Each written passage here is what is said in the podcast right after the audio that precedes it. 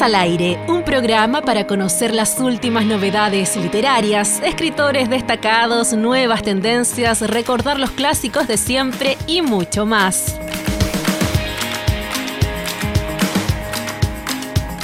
Con la participación de Amarilis Rojas, Felipe Cruz, Victoria Moya, Iris Quevedo y Eduardo Hunda.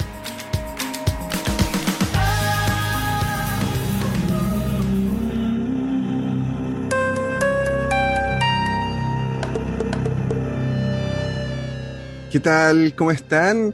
Muy, pero muy buenas tardes, buenas noches, quizás en algunas partes ya donde puede estar oscuro.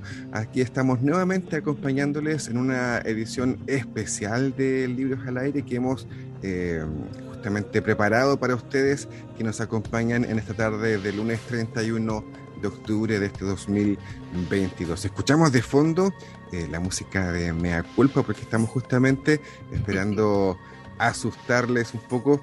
Eh, no sé si les asustemos, pero eh, queremos compartir justamente algunas lecturas e, historias de terror en este capítulo especial de Halloween. ¿Cómo están, Victoria, Iris, Felipe? ¿Cómo les va? Ya, yo estoy bien, bien resfriada, pero bien. Y espero que solamente sea resfriado y no otra cosa. no sé por usted, no sé cómo estarán ustedes por allá. Tenés que hacerte el test, pues, Victoria, un PCR o, el otro rapidito que se hace que uno lo compre. Es que el mail del terror y tengo miedo de los ah. resultados. Me encanta. Hola, hola, ¿cómo estás? No había saludado. Felipe, ¿tú cómo estás por allá? Em, bien, el ánimo está un poco extraño, pero, pero bueno, supongo que es esto entre octubre y noviembre, esa cosa que pasa, eso que nos empieza a doler todo el año, nos duele todo el año. Yo estuve a punto de vestirme de, de, vestirme, de disfrazarme de, mm, de cuenta de la luz, de cuenta del agua. Eso sí me da miedo a esta altura de la vida. Cuentas del beso. Oye, claro que dan miedo, claro que dan miedo las cuentas de, de todo el mes. Oye, eh, le mandamos un abrazo a Fidel Quinan, que como siempre nos acompaña y nos ayuda a que podamos salir al aire cada semana. Y esta vez no vamos a mandar un abrazo tan a la distancia porque ya está conectada con nosotros a Marilis Rojas. Así que eh, un saludo grande, un beso, Marilis. ¿Cómo estás? Bienvenida nuevamente al programa. ¿Cómo te va? Oh, hola, Eduardo, Victoria, Iris y Felipe. Tanto tiempo aquí. Bueno, aquí ya, ya es de tarde, todavía no de noche, pero de tarde, bien tarde, tarde de tarde.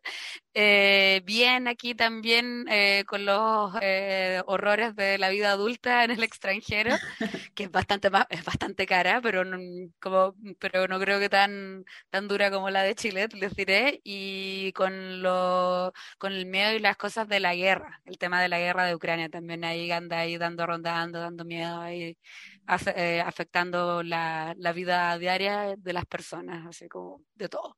Eso, pero bien, bien, y estoy bien tranquila. Ya, como se llama? Eh, la recta final de lo que son mis estudios y mm, aquí dando lo mejor de mí para tratar de sobrevivir. Vamos que se puede. Vamos que se puede. Sí, se logra, se logra. Y sí, pues ya tienen más cerca eh, Ucrania y todo ese conflicto, que fuerte igual. Es como en la otra cuadra, así. Claro. Una cosa así como, como dos cuadras más allá, está ocurriendo la, guerra y, oh, y es, igual, no sé, pues, porque a mí nunca me había vivido, bueno, en realidad nosotros somos una generación que nos va a tocar vivir de todo, pero además de eso, como tenerlo tan al lado, eh, como es desconcertante. Claro, y eso sí que da terror, yo creo. Oye, sí, puede estar viendo la pelea del vecino, así como que abre la ventana. Claro, como estar viendo la pelea. La pelea oh, oh, oh, eh, Si estás en Chile y has vivido todo tipo de catástrofes o desastres naturales, solo faltaba la guerra que fue a buscar a Marilis a, Europa. Quería desbloquear ese logro, la verdad. Claro. no me quería morir sin mm. antes haber visto una guerra con un acontecimiento histórico.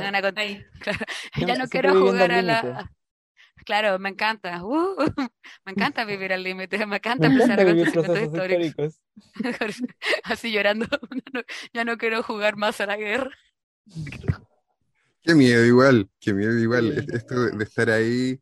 Eh, y claro, es una cuestión que te afecta el día a día porque realmente es una cuestión que está pasando durante todo el día. O sea, uno despierta. Claro. Acá desde la distancia, por supuesto, no, no, se siente, no hay esa sensación de proximidad pero para uno, por lo menos acá en la radio, en, las noticias, digamos, todos los días que, hacemos noticias internacionales, hay algo eh, relacionado con Ucrania. Brígido. Sí, Claro. Yo creo que, que uno debería considerar esa literatura igual la de guerra como de miedo. O igual las de, Es que- las de cambios climáticos y todas esas cosas. Eso es literatura de terror, yo creo igual. Eh, no, sí, da miedo, bueno, y da miedo porque se siente como lo que, o sea, le- le- les cuento que, por ejemplo, acá que en- tenemos como los meses y las estaciones invertidas, el invierno no, no- casi no ha llegado, como que antes de ayer o ayer, así como que empezó a hacer un poquito de frío y hoy día yo salí y ya salí con suéter. Con suéter así o con una chaquetita, porque no sé, pues la semana pasada estaba ahí manga corta, todo, y, y es un calor así, bueno, este verano estuvo terrible, no sé, hicieron temperaturas de más de 40 grados, no sé, gente Oh. sin acceso al agua, lugares así, pueblos como en la murió. España más rural, gente que murió también, Exacto. y gente y, y racionamiento de agua, racionamiento, ese racionamiento como de esas distopías que uno se imagina Sí, en los doramas o en las series que de repente ve, que hace poco estaba viendo una coreana donde había como una guerra del agua eh, y que la gente tenía como su taza de, así como, como una tarjeta para descargar agua, así como, aquí está tu ración. Decía, bueno, es así, eh, no es algo que me parezca tan lejano y eso sí, a mí por lo menos me da mucho susto. Qué cuático, sí. ¿Cómo se llamaba la serie? Para. Ay, voy a buscarla. Atra- eh, sale este actor que sale en Goblin, ¿alguien vio Goblin? Ah, Goblin. suspiro. Me encanta. Qué Déjame buscarla.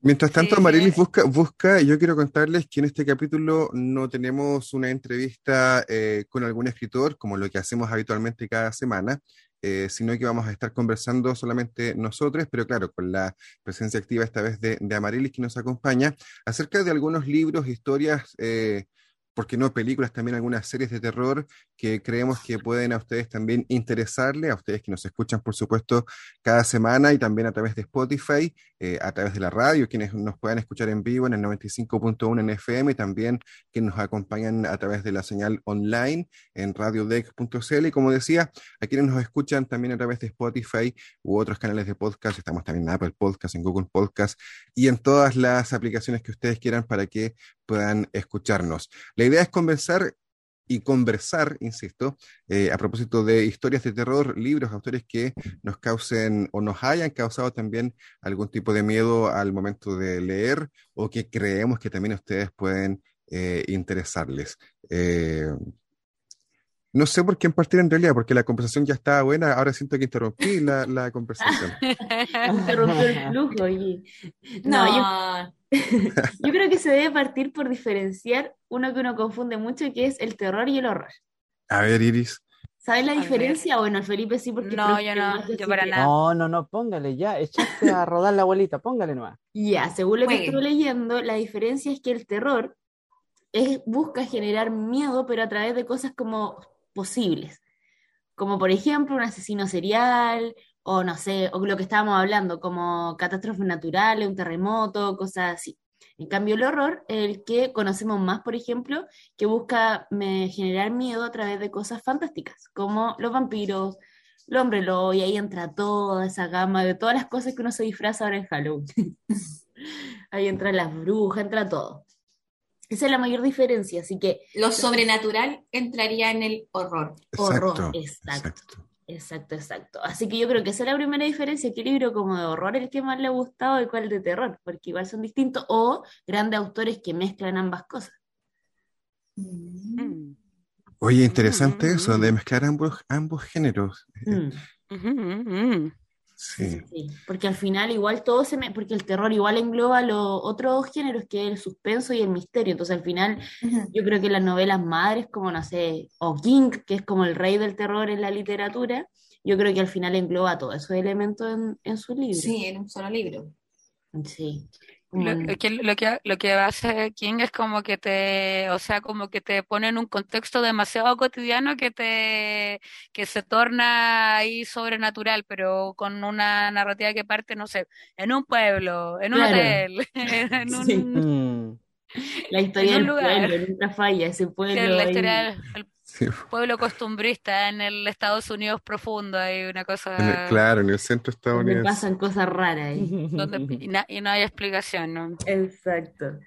Sí. Yo debo decir que quizás, quizás a partir de cierta edad, los 30, eh, genera más, más miedo el terror que el horror, porque siento que uno se va acostumbrando o va entendiendo que ciertas situaciones efectivamente pueden suceder, porque ponte tú cuando, cuando más chico, eh, no sé, uno leía historias de zombies, por ejemplo, eh, o veía historias de zombies, eh, lo veía como algo súper eh, lejano, súper fantasioso y de ciencia ficción, pero después que uno va creciendo y, te, y no sé, pues te encuentras con historias como la de, no sé, Guerra Mundial Z, por ejemplo, por decir una, donde esta conversión de humano a zombie es más plausible porque hay, un- hay un virus que efectivamente se puede contagiar. Entonces, claro, uno dice, "¿Es- esto realmente podría suceder Eh, porque lo vivimos además con la pandemia, es decir, estábamos contagiados con un virus, todo el mundo, en todo el mundo había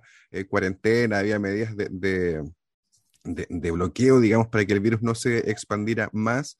Eh, por suerte que solamente... o sea, por suerte digo yo, aquí mm, en, en el caso personal no pasó a mayores, pero claramente también Claro. gente murió. eh, pero claro, de ahí a convertirse en zombie, uno puede entender que no, que podría pasar. Exacto, sí. Súper buena esa diferencia. Dale, A Felipe. mí, a mí me pasó eso con un libro del cual siempre hablo que se llama Solaris, de Stanislav Lem. Siempre hablo de este libro, pero y a propósito de, de cómo te van convenciendo de que ya, ya, es ficción. Pero igual, cómo te va mm, eh, sobrellevando eso, porque hay hojas y hojas y hojas y páginas y páginas y páginas que tiene que ver con cómo es la conformación de este planeta. Pero el, el, trabajo del escritor acá eh, fue bastante minucioso en, el hecho de, mm, diseñar un planeta perfectamente mm, conformable, por así decirlo, eh, a partir de las leyes de la, mm, digamos, de, de- todo tipo científico para poder darle sustento a este libro. Y, y el final del libro, bueno, hay una película también, hay dos películas. Hay una película más fiel al libro, eh, una película más de cine eh, alternativo, por así decirlo, Ya. y la otra es una con George Clooney. Pero se llaman igual que el libro. O sea, no ubico el libro, yo no lo he leído, la verdad. Sí, hablamos de Solaris de Stanislav Lem. La primera película es de Andrei Tarkovsky, que es un, un clásico si alguien quiere revisar historia del cine. Y la otra es una película más de los 2000 con George Clooney. Eh, el libro no es de amor precisamente, pero una de las problemáticas que, se, que, que pasa es, ¿qué pasa si yo me enamoro de algo irreal? Entonces, esa es la beta que se va explorando en, con George Clooney, digamos. ¿Qué otra cosa puede hacer George Clooney? Así que, em, todas recomendadas en el fondo, pero me estaba acordando de eso, porque al final, cuando uno pasa a los 30, eh, el terror o, o lo que a uno le da susto es como mezcla de lo cotidiano y también de, lo- de los propios fantasmas de la cabeza. Ya, ya superamos, creo, uno nunca sabe, eh, cierta etapa, pero ya al final, no sé, llegar a fin de mes. Sí, o- o totalmente. hasta el PCR ya, ya es una historia de terror a veces. así que- Sí, la Es verdad es que sí. complejo. De hecho, ya se Mm. cumplió una, una historia de terror que se contaba que la llegaba una pandemia y que todos quedan encerrados y cosas así. Eso puede Sí, ser perfectamente Esa distopía ya fue, pu. Sí, po. Sí. Ya la vivimos. Pero ahí bueno, estamos en la secuela. Claro. Vamos a ver a dónde Va, llega. va a llegar la otra, la otra pandemia. La guerra, po. La Siempre guerra. después de Ah. la, de la pandemia viene una guerra de los sobrevivientes. ay, Claro, porque por los recursos. Tenemos que ser Porque los, los protas y lo más importante, no ser los personajes secundarios que mueren al tiro. Yo estoy segura que voy a ser un Yo- personaje secundario, por ejemplo, en un apocalipsis zombie. No, me van a comer no. de las primeras. Me van a comer de las Sí. primeras. Sí. Yo siempre pensado que sobreviviría, sí, siempre, siempre, pero necesito un- una herramienta, así como un hacha. Sub no 30, sé. típico de sub 30.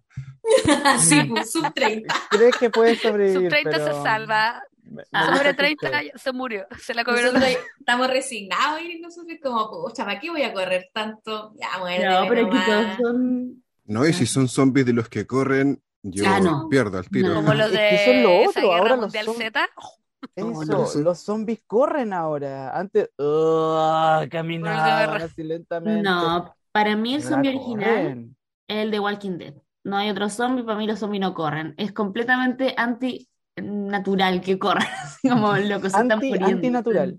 Antinatural. Es antinatural. Siempre andan más lentitos. Antilógica, no tienen lógica, exacto. Si son cuerpos podridos, ¿cómo van a correr? Si corren se romperían sus piernas. Así que no me vengas con cuentos. Excelente lógica, Iris. Excelente. Gracias, gracias por esa cuota de optimismo, Iris.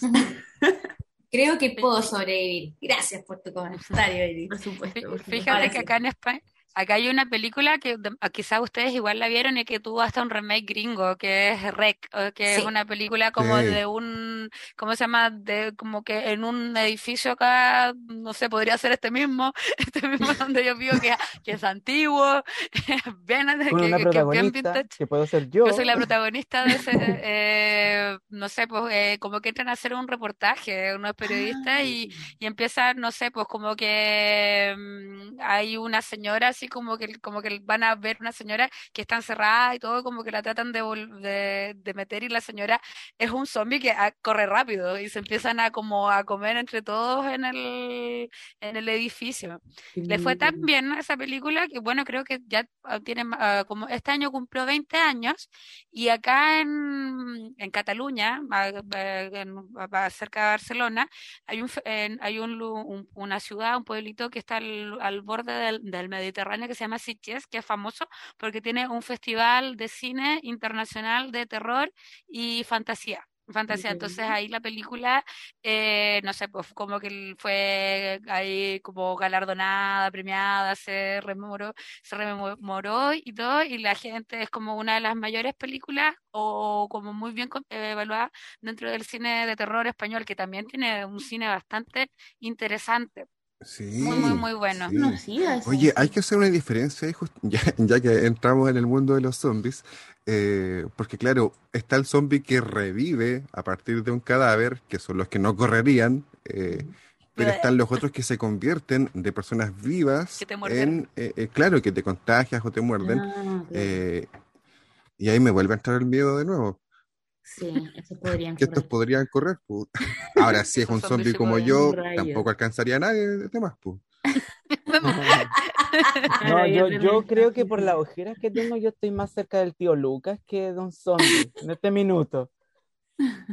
Oh, el tío Lucas, gran personaje. Gran personaje, el tío Lucas. Pucha, no entendí la referencia, así que voy a hacer, voy a... Oh, me siento No. demasiado vieja, me llegó el Pero viene una remake, eh, creo, Sí. ¿no? De los locos Adams. Ya, pero Viene- o cuenta. sea, Ah, es una- serie de la Merlina. Sí, Sí. sí. Está enfocada más en Merlina en Mm. este caso que en la familia Adams en sí. Igual siento un Sí. poco de miedo de estos remakes porque en el fondo hay, hay que decir que ya Los Locos Adams es como una película ya icónica que uno ya la ve por costumbre de repente. Yo la encuentro muy buena, eh, me da mucha risa, tiene escenas como muy, muy chistosas. Entonces, siento que de repente cuando van a hacer el remake, que pasa en, no sé, pues en, en muchas películas de terror, por ejemplo, Cementerio de Animales, It, que ya había tenido su primera versión, uno dice, oh, eh, ojalá sea algo que me llame la atención y no, no sea algo como que en el fondo te disguste un poco, porque me acuerdo cuando salió el, primer tráiler de la serie de Merlina y todos vieron, por ejemplo, a los actores que iban a hacer en este caso de Morticia y Homero, había mucha gente que estaba decepcionada del actor que hacía de Homero, porque no era igual al Homero que nosotros habíamos visto en este caso en los 90 En la tele, claro. En la tele. Entonces, después vino la comparativa de, oye, pero el, el Homero nuevo se parece a su versión, en este caso en los cómics, está mucho más eh, cerca de, eh, de ese ámbito en, en, ese sentido. Entonces, igual de repente, yo creo que uno tiene que estar abierto a estas nuevas versiones y, y darle su oportunidad. No, puede, no todo puede ser tan malo, ¿o sí? Es que, es, que es una revisión de, desde el cómic, justamente. O sea, hablamos del cómic que hizo Charles Adams ya en el año 30, por ahí más o menos. Después pasaron a la tele en los años 60 y, y, y del cómic a la televisión eh, se hicieron cambios. Cambios en los roles familiares también. Eh, me pierdo aquí un poco, pero creo que la abuela era mamá de Lucas y Homero, pero para la televisión fue la mamá de Morticia. Morticia. Sí. Y así empezaron una serie de cambios y la película de los años 90 em, incluyeron nuevos personajes. Entonces ya empieza, y por esta memoria frágil en realidad, eh, nos agarramos harto de los 90 y, y, y, digamos, nos olvidamos de los orígenes. Que los orígenes, ese Homero tenía un origen latino, por lo demás. Sí, sí, pues. Mm. Mira, no tenía idea, estoy impresionada. Yo tampoco Oye, pero- no he visto los, los Locos Adams, yo sé que es imperdonable, pero No, tienes, tienes Aquí, para. aquí todo es perdonable, Iris. Todo es perdonable. Oye, lo otro que le iba a comentar es que nosotros tenemos, eh, entre comillas, muy buen terror acá en escritores latinoamericanos. O sea, sí, sí, hay, hay una alta, una alta gama de escritores que de repente no, no son como de cierta forma tan recomendados, porque un clásico que, que alguien te dice, oh, recomiéndame algo de terror, y te van a recomendar Stephen King. Yo Claro. digo, oye, Mariana Enríquez. Mariana Enríquez para mí es como el, ya está como en alta, eh, es- está muy arriba de los escritores nuevos que hacen terror, porque ella en el fondo te pone, no solamente en estas perspectivas, por ejemplo, que tienen que ver con, no tienen que ver con, con series mitológicos como hablábamos antes que era el horror, esto es terror puro y de cosas que de cierta forma pasaron, eh, valga la redundancia, en el pasado y después te instalan a este personaje en tal lugar, entonces eh, da miedo, a mí me dio mucho miedo Mariana Enríquez cuando leí su primer libro, yo dije, oye, ¿cuál te esto puede pasar. Las cosas que perdimos en el fuego, ese, a ese se llama. buenísimo. Ay. Y el cuento que da el nombre al libro es pero Bueno. buenísimo. Ella hace Buenísimo. cuentos, ¿cierto? Es como Sí. compilación Sí. de cuentos. Sí. Mm. hace cuentos y son, yo creo que todos tienen que ver como, por ejemplo, con algo, puede haber algo sobrenatural, algo muy real en este caso. Por ejemplo, el, el cuento de las cosas que perdimos en el fuego. No, mejor no le doy spoiler porque es muy bueno. Sí, hay que Oh, recomendarlo. que- Igual este capítulo Sí. Es como, yo creo. oye, oye, oye. No, es que no lo voy a contar. No, Porque para recomendar nuevos autores, pero igual la recomiendo, o sea, a mí me la han recomendado mucho y recién el- la semana pasada me leí uno de sus cuentos, que es La casa de Adela. Y me gustó, me gustó su estilo y mi papá encima dicen que ese personaje se cruza con otros, con otros cuentos, como que aparece en otros lados, así que Sí, me suena el nombre. ¿te suena? Sí, ¿te suena? Sí.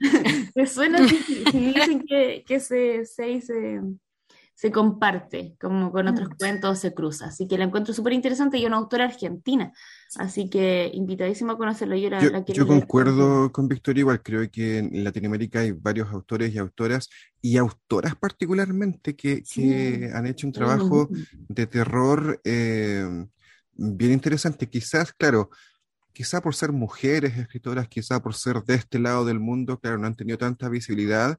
eh, entre comillas, digamos, eh, eh, claro, Stephen King es mucho más universal porque hemos visto, eh, muchos hemos visto más películas que leído sus libros y eso les da también otro, otro, otro alcance claramente más masivo. Pero si nombramos a Mariana Enríquez, creo que también hay que nombrar a Samantha Schweblin, también de Argentina, más o menos es un poco más joven en realidad Samantha Schweblin que, que Mariana Enríquez, pero creo que es un estilo bien similar, eh, donde abordan este terror eh, psicológico de alguna manera que te, que, que te, que, que te asusta desde adentro, es como, es como que te genera sensaciones que- exacto, exacto, que te genera Mm. sensaciones bien intensas además en cada uno de sus cuentos. Ay, Samantha Schweblin comparte además con Mariana Enríquez esta nominación a los premios eh, Booker, lo- los Booker International de, de Inglaterra. Eh, Mm. ambas han estado nominadas, lamentablemente ninguna de las dos ha ganado aún, pero ambas han estado ahí a ese nivel de competencia, digamos. Me parece que son tremendas autoras. Buenísimo. Sí, sí, Yo me acuerdo de que cuando le, eh, bueno, nosotros leímos de ella, eh, me acuerdo que eh, tuvimos la Instancia de oportunidad rescate. Sí, esa, oye, esa, ese libro a mí, qué, qué angustia, qué angustia leer ese, Sí. ese libro. eh, Fue un, como es- esa, esa, esa sensación como de que te atrapa y como que también te explica mucho de esa cotidianidad y esa, mm, esa diferencia, o sea, y la, lo mismo, la misma como orgánica de las sociedades que sí se ven afectadas también como las, las partes rurales por, por los, ¿cómo se llama? por pesticidas y no, ¿cómo se llama? Y, no hay quien, quien o si se alega se, ¿cómo se llama? Se, se sepulta muy rápido o se le quita la importancia porque afecta a la economía, entonces de alguna manera se hacen medidas de mitigación y eso pasa allá y pasa en Chile y también pasa acá en todas partes. ¿Cuál Los libro es pobres sufren. de Samantha? Sí, Sí, Distancia de Rescate, que, que Sí. creo que es una película también. sí. Eh, 2021 hicieron una película sí. del libro, está en Netflix. Pero Mira. ¿Sí? Mira. sí, no voy a decir que es igual o superior al libro porque es imposible, pero siento que tienes que leerte el libro sí o sí primero, Iris, porque es muy bueno. Es El muy libro bueno. no, es novela, sí. Ese no, no son cuentos Sí. ni nada. No, es novela. Claro. Novela. Pero es, es una, es una novela breve de alguna manera. Es como un cuento más largo quizás que, un cuento tradicional. Estamos acompañándoles eh, aquí en Libros al Aire a través de la Radio Universidad de Concepción. Como cada semana, como cada lunes, hemos preparado en esta ocasión un especial a propósito de Halloween, por supuesto, en este 31 de octubre. Vamos a una pausa musical y luego seguimos con más programa aquí en Libros al Aire. Pausa y volvemos. When you were here before, couldn't look you in the eye. You're just like an angel. Your skin makes me cry. You float like a feather in a beautiful world. I wish I was special. You're so very special,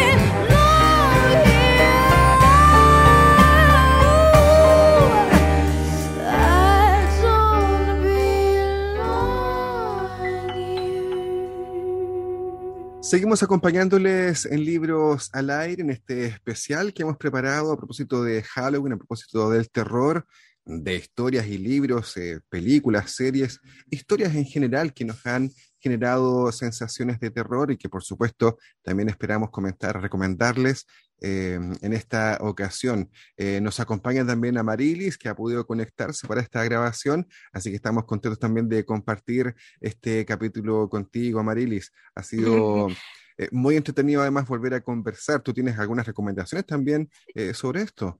Claro, claro. Bueno, yo me traslado sí a, a otro continente, yo me voy hacia Asia, que también es conocido porque tiene también una tradición de Sí. demonios, de espíritus y de varias películas también y historias de terror.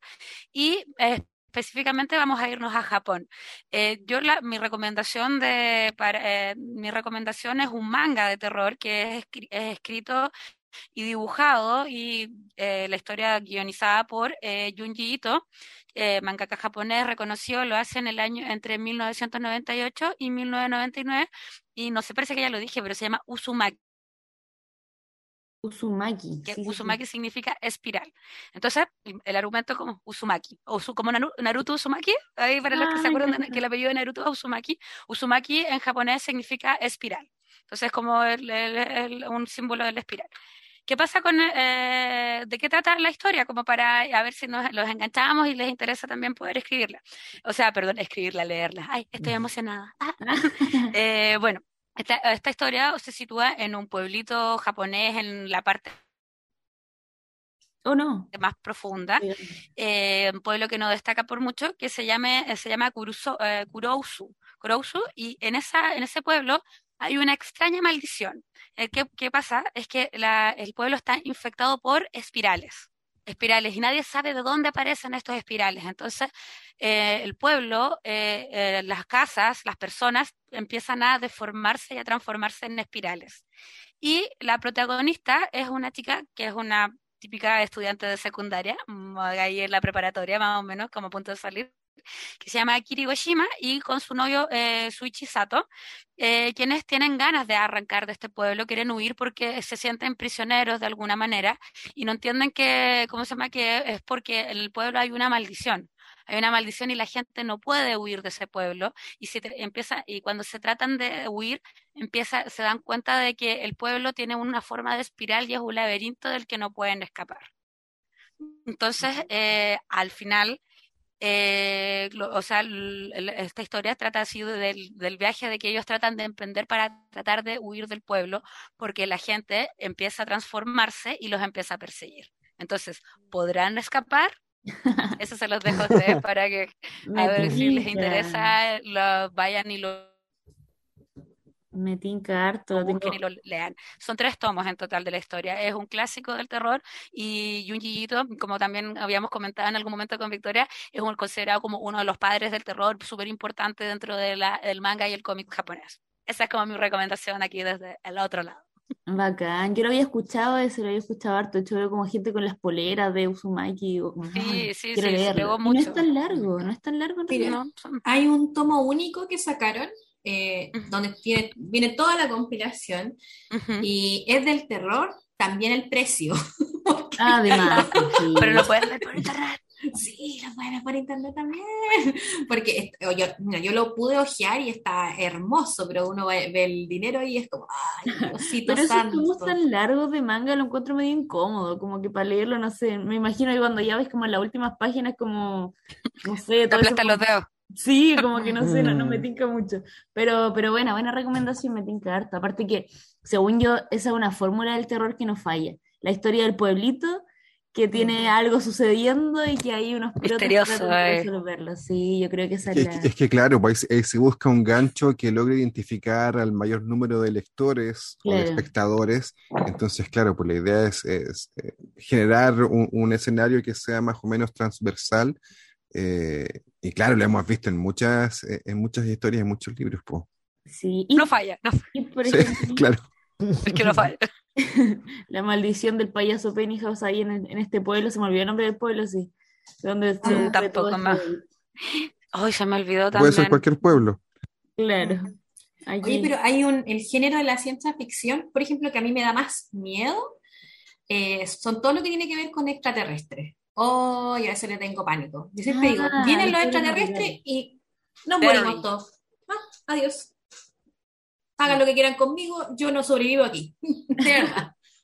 Aquí yo no paso. Eh, a mí me da mucho miedo eso y me acuerdo de la serie de los 90, Los Archivos Secretos X. Ay, sí. Oh, Qué miedito también me. Oh. La intro todavía me da miedo. Yo no, yo no puedo ver un capítulo, Tu, le pongo tu, mute a la intro. Y veo el capítulo nomás, no escucho la intro. Yo no me acuerdo tanto. Hay una escena, pero no sé. Nunca, nunca he sabido si eso pasa en esa serie o no. ¿Es una serie o una película? Es Es serie. una Una serie. Pero tío, Que tuvo también película. tuvo películas. sí. Creo que Creo lo que que tuvo dos. es de una película que como que se le empiezan a meter bichos adentro. Y hoy me acuerdo que tuve pesadillas mucho tiempo Es de la película, creo. Porque Sí, lo estaba viendo y que haciendo zapping en mi tele y de repente veo a una persona en un hoyo y se le empiezan a meter puros bichos por como entre medio de la piel y todo. No sé si se acuerdan. no sé Sí, si- sí, sí, yo vi ese tráiler y también me parece así como, como escalofriante. Me acuerdo porque fue al cine a ver una película y como que lo mostraron el tráiler en la... y fue como, no Sí, pero era ver eso, ¿cierto? Era los archivos Sí. secretos, ¿sí? Sí, era los archivos secretos de aquí. Me acuerdo porque era esa X-File. Yo quedé traumada con eso Bueno, Yo honestamente no soy muy fan de este género de... Yo Tampoco me gustan los la tema, como el asustarme no me gusta, lo, lo paso ahí, lo paso re mal, lo paso, de hecho, eh, a, a todo esto, Iris, el pueblo de, de Pennywise así es Derry, Derry, ahí, Derry. Ah, Derry. Derry, Derry, como que la, ahí rápidamente. Yo eh, leí y leí eh, y me acuerdo que lo, eh, lo compré en la que leo, que ahora es página 100, 128. 128. 128. eh, y me acuerdo que, o sea, bueno, Stephen King escribe excelente, eso Mm. que te engancha con su forma de escribir. Y me acuerdo de que mientras, eh, ¿cómo se llama? Que cuando iba acercándome a la parte donde todavía no sabían lo que era IT, sino lo que, provo que era provocada y que andaba ahí matando niños o matando gente que creyera en él, básicamente, a mí me daba pánico, como que me empezó a generar terrores nocturnos, por ejemplo, ir al baño, no sé, tenía que prender la luz en el pasillo y no lo, no lo leí hace muchos años cuando era una adolescente, tortuga niña adolescente mutante, lo leí como a los 30. A mí me pasó lo mismo con It. Sí, sí, sí. Yo lo leí Yes. también hace unos años, creo. Me lo leí entero por PDF, le contaba a los chiquillos eh, antes del, del programa. Oh. Entero en PDF, como que Oye, tenía, es, que- es que, es no sé, que 2000 hay, hay- una sensación también que es distinta, porque cuando uno está leyendo, en general está leyendo solo, eh, eh, a- o digamos, eh, la historia, digamos, no, no, no la estamos, aunque haya más personas, digamos, puede haber más personas alrededor de uno, pero uno está leyendo para uno en general.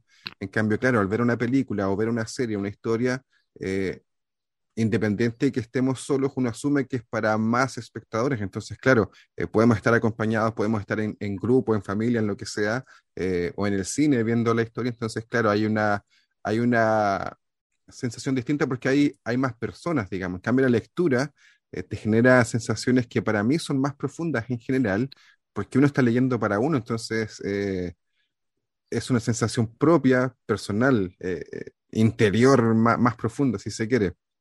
Mm, Yo, a ver, he estado haciendo memoria y, y escucha de todo esto. Aquí voy a disparar para todos lados en realidad. Em, a propósito de, de ese recurso que funciona de eh, X-Files, como decía la, la Marily, me acuerdo cuando fue la primera vez que vi, lo vi en anime, sí, todavía tengo pendiente el manga, eh, cuando vi Deadman Wonderland. Esta, Oh. esta, esta serie eh, de 12, 10 episodios tiene un OVA también, que, que claro, más o menos la cosa funciona que después de un terremoto en Japón, que es un clásico también por lo demás, em, Además. hay un, hay un personaje, ¿cierto? Em, también un chico que es estudiante de secundaria, que em, le toca observar una, una imagen, que es como, así se inicia todo esto, una imagen de un tipo ensangrentado ahí en, en un ventanal de un colegio. Y es ahí donde se empiezan a dar cuenta que hay una cárcel y que también hay cosas muy grotescas también que ocurren ahí y que obviamente van mutándose a la, a la ciudad. entonces también me quedo dando vuelta, tengo pendiente el manga, eso sí. Em, hacía memoria de los extraterrestres porque también me llama la atención los extraterrestres. Me acuerdo la primera vez que leí La Guerra de los Mundos, fue súper em, primitivo, pero también eso, esa forma de el, cilindro caliente acercándose a la Tierra, pero te llama mucho la atención eso. Y, y todo esto me hizo recordar cuando, claro, la Guerra de los Mundos, pero esta vez el radioteatro, que también generó mucho, mucho miedo eh, en Estados Unidos también y en Chile. En el año 44 hubo una radio chilena que em, hizo ese mismo ejercicio, una radio enemiga, digamos, y que también en el fondo también em, generó ese pánico en Santiago, que es donde se escuchaba esas ondas radiales de la Guerra de los Mundos ya por el año 44, aquí en, aquí en Chile. ¿Y todo esto para qué? ¿Se acuerdan del Doctor Mortis también hablando de radioteatro? Ujú.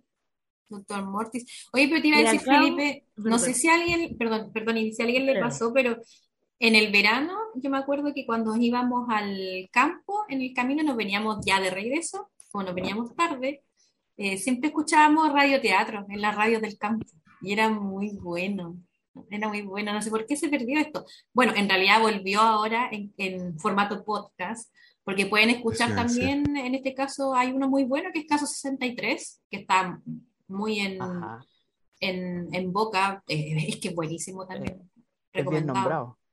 Sí es. Y no, y ahora salió la versión eh, americana con Oscar Isaac y la...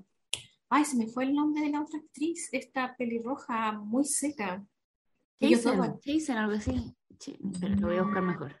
Mira, búscalo porque se me, se me fue el nombre. Y creo que inclusive trabajaron juntos en una serie con Oscar Isaac que se llama Historias de un matrimonio, que es muy buena también. Es otra cosa, pero la asocié, porque trabajaron juntos los dos actores y ellos van a hacer la versión, en este caso americana, de Caso 63. Y creo que ya la lanzaron y fue boom, le fue muy bien. Lo cual, o sea, habla bastante de un proyecto que nace en Chile y que ahora está afuera del extranjero. o Sí, sea, sí, ha, ha sido un tremendo éxito eh, ese podcast en particular.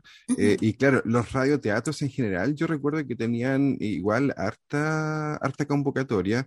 Eh, yo creo que en todas las familias, digamos, hay recuerdos de algún radioteatro que escucharan, que escuchaban, quiero decir, justamente en la tarde-noche, ya cuando era, era, era hora de escuchar la radio, digamos, y por supuesto, sobre todo cuando no había, no había televisión.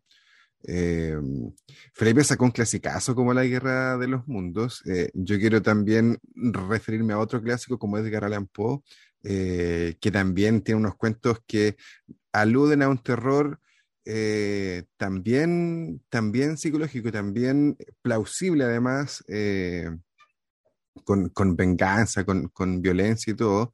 Eh, ¿qué puede suceder? Pues creo que Edgar Allan Poe tiene varios cuentos que son realmente bien, bien terroríficos y que, claro, los escribió hace muchísimo tiempo. Uy, perdón, Eduardo, pero te iba a decir que la, la Iris buscó el nombre de la actriz Ah, claro. y es, es Julianne Moore. Yo pensé que era la, la otra, siempre las confundo allá. Igual pensé que era la otra. La sí. Jessica Chastain. Sí, yo igual Pensé pensé que era ella. de Julianne Moore, Es brígido, Julianne Moore. brígido. po. Le es mucho eso, sí. Sequísimo. Ah, sí. Oye, ya, Ah, pero sí, tomando lo que dijo Leo, ¿no? y es Edgar Allan Poe. Allan Oh. Poe. No, pero es que había que hacer paréntesis porque habíamos dejado el. Es que el- Había que cerrar, había que cerrar. Sí, por supuesto. Sí, no, sí se entiende. Alan Poe, obvio, igual el clásico, pues clásico seguro para ir a, lo- a los cuentos de terror, ¿no? Y de misterio, de suspenso. No sé si tienen alguno favorito ustedes. De, de todos De los cuentos Edgar Allan. Poe. Sí. Mm, a mí me gusta me gusta el cuervo, lo encuentro muy y Corazón Sí. del Ator, lo- esas dos las El encuentro corazón del sí. Corazón del Ator. Corazón del Ator. Pero ah, Aparte que tiene referencia en Los Simpsons. Sí. bueno, en Los Simpsons, nunca los más. Simpson tiene En- pero referencias. también tiene de- del cuervo, también tiene Los Simpsons. También, pues claro. De Y todo, también de Soda lo que Stereo, y tiene. también tiene una canción que se llama Corazón del Ator. Ah, Ah, mira, Ah, datazo. Sí, sí, sí, sí, Eh, ve, datazo, datazo, tírate ese datazo. Oye, ya que dije algo sobre Argentina, eh, o, a lo mejor me voy a carrilear, mejor voy a ratificarlo. Eh, yo creo que otro escritor también latinoamericano que a mí me causó mucho miedo cuando lo leí era Horacio Quiroga, que creo que no es Oh, argentino, sí. No, es uruguayo. es Tío. uruguayo, ahí me está, Uruguayo. me- Va por de eso ahí mismo voy de a La cargar- Plata. Claro, claro, claro. El almohadón de plumas. El Ay, almohadón de qué- plumas, o la gallina, oh, La gallina degollada. La Oh, La gallina de Oh, yo me acuerdo, me acuerdo como de, de verlo leído y es como así una cosa, angustia, esos cuentos de amor, locura y muerte. Sí. Buena, no, no lo he leído a él todavía, igual. Es un te- te va a gustar. Tienes que leer- ese, Eso, eso sí, ese sí. ese, ese, es- ese es un terror. No, nos vamos con la Iri, la Iri va así con un- una lista de Voy a una cosas. lista, sí, voy una La lista. del terror, literal. Sí. Sí, el almohadón de pluma es muy cortito, muy breve, pero suficiente. Suficiente cuento para dar susto. Y, Y también para- hay, no sé si lo han Y- y- cachado, y pero te da hay cosita leerlo acostado también. Ay, Sí, po. Sí. Sí, de este es el tema. bueno, yo no uso, no uso plumas porque soy ahí, liberar a los animales, poliéster, Algodón sintético. algo sí, sintético. puro algodón sintético Puro de algodón leer el sintético. almohadón de pluma. Yo tampoco uso de pluma, aparte me cara que después te pinchen, como que un. No, a mí me da alergia. Me da Sí, no, terrible. Hoy hay un cortometraje que hicieron del almohadón de plumas que es muy bueno. Se lo voy a mandar después por internet y me dio miedo. Y sacaron muchos más de cuentos de Horacio Quiroga. Ah, Pero Mm. no, bueno, tengo que buscarlos como muy exhaustivamente porque ya no me acuerdo de quién los sacó. Pero creo que alguien que ya ahora es famoso. hay que escarbar ahí.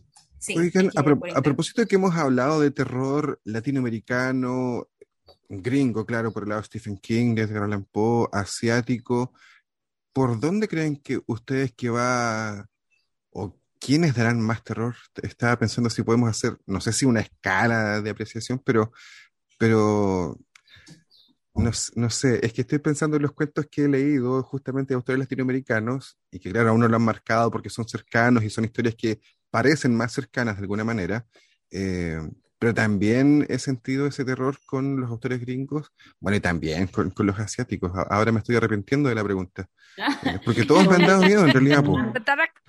A mí me Tienen un estilo de terror muy, yo creo, en específico algunos. po. Sí, sí. A mí me falta mundo para hacer una escala, ¿no? No Es conozco que, todavía es que claro, son, son, son arquetipos también y, y más que una escala de miedo o de terror, eh, el miedo a lo sobrenatural es a cualquier generación, de cualquier cultura, y, y así podríamos estar hablando de, generaciones, de siglos, de Sí, como lo que representa cualquier arquetipo, pero sí, hoy en día siento yo que con esto, ah, con esto del ciberespacio, con esto de la, de la internet, em, hay mascarilla. miedos que son, hay miedos que son más colectivos, quizás, o miedos que a lo mejor por distancias em, idiomáticas, por distancias eh, geográficas, nos damos cuenta que con esto de la conectividad somos más cercanos, pero que también nos va uniendo ciertos miedos y ciertos elementos, que no por ser asiático, por ejemplo, le voy a tener miedo a,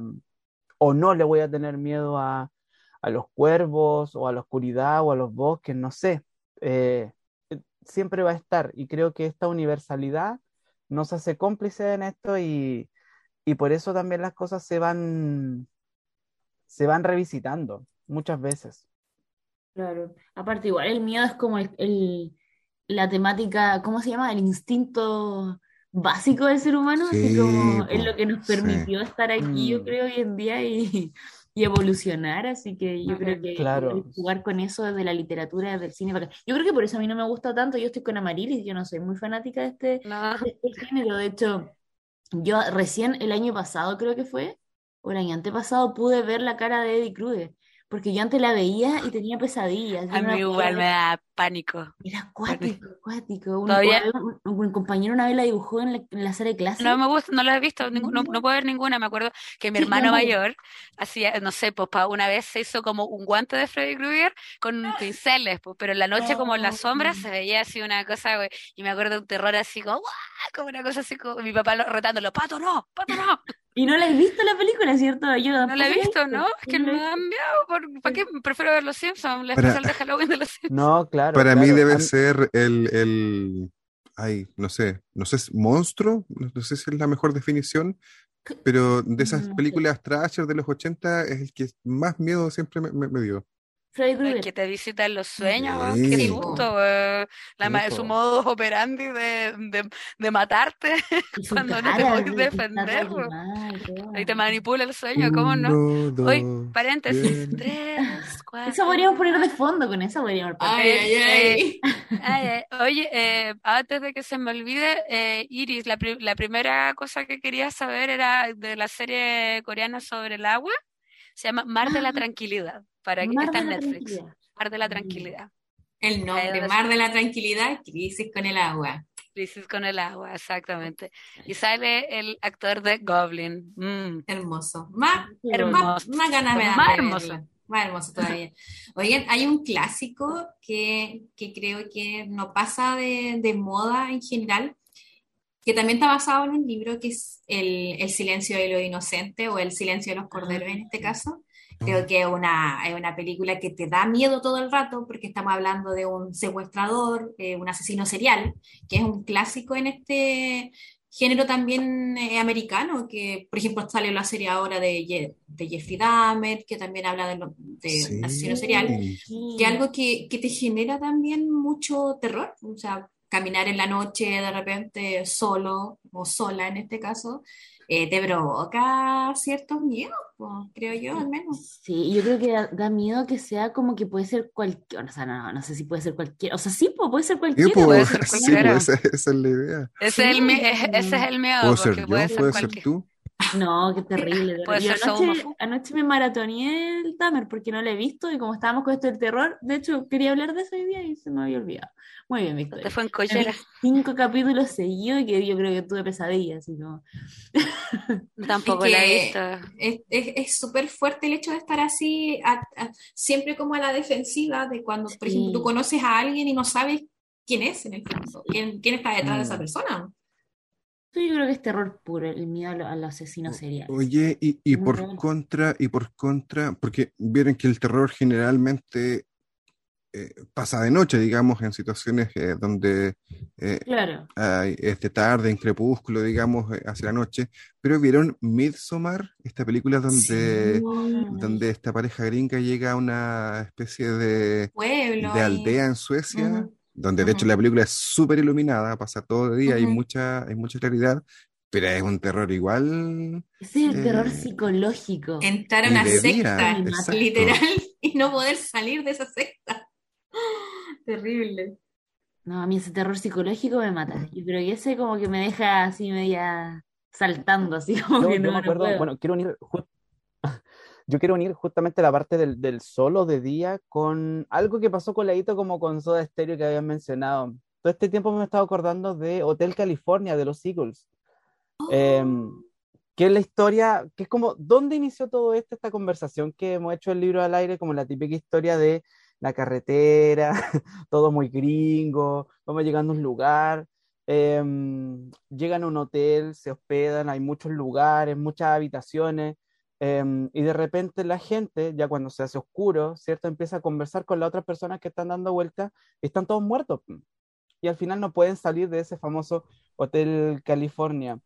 Eh, Oh, Oscar Hahn, eh, que ha ganado varios premios de literatura acá, chileno, poeta chileno, mencionaba que Hotel California es el relato perfecto. Si lo llevamos a, a canciones que pudiera tener personajes, lugares, contexto, desarrollo final, él pensaba en Hotel California y era el tremendo ejemplo. Y obviamente em, que la luz del desierto, como dice la canción, eh, finalmente en la noche queda atrapado y olvidado, casi como, casi como una suerte de caleucho, una cosa así, porque es como tú buscas el hotel donde quedarte y y ya después adentro desapareces.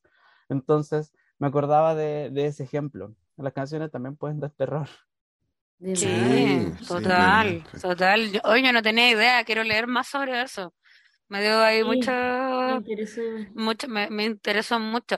Hoy, y un último dato, mm, ya no, no es de, no es de, ¿cómo se llama? De libro, es de película, eh, de una película chilena que se hizo, eh, salió hace un par de años, que es Noche, de Inti Carrizo, director Inti Carrizo, que, bueno, datos freak de él, él es un fan de Star Wars y hizo un fanfiction que se incluyó dentro del universo Star Wars. Imagínate si lo, lo conocido que es el tipo. Eh, rodó una película, la que yo fui, es una película sobre un día que el sol no salió más en, en el mundo, pero está rodada en Chile. No salió más, entonces como tra- tratan así de, ¿cómo se llama? No sé, pues como del, hay una separación porque obviamente no toda la gente puede sobrevivir, entonces como que se provoca como una especie de segregación sectaria así de personas viejas, estériles y todo, eh, se mueren y los que puedan hacer sobrevivir la especie pueden avanzar en este mundo que es sin Oh. sol. Y actúa Héctor Noguera, eh, buenísima. Oye, me tinca, no lo había escuchado. Yo Sí. tampoco, necesito. Dijo necesito Héctor Noguera y me tuvo. Y me tuvo, sí, voy, voy. Punto, Voy, punto. de cabeza, voy de cabeza. Noche, la película. Noche. Oye, estamos, estamos llegando ya al final de este capítulo especial que hemos eh, preparado a propósito de Halloween, a propósito del terror.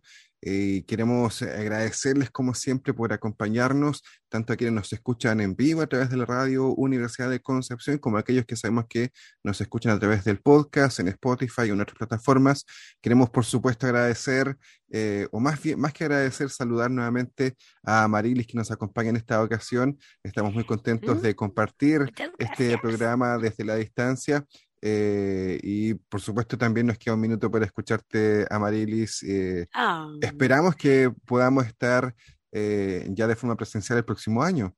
Sí, yo, o sea, mm, bueno, como les contaba, que eh, yo ya volveré en enero, en enero ahí con hartas sorpresas y hartas novedades, contarles que, bueno, en este momento, hablando de cosas de, eh, asiáticas, estoy ah, participando en el, haciendo la práctica, porque estoy en modo estudiante, en el Festival Internacional de Cine Asiático de Barcelona, en la décima versión, eh, y ha sido toda una experiencia, aprendí un montón, ahora ya sé cómo gestionar nuestro propio ciclo de cine.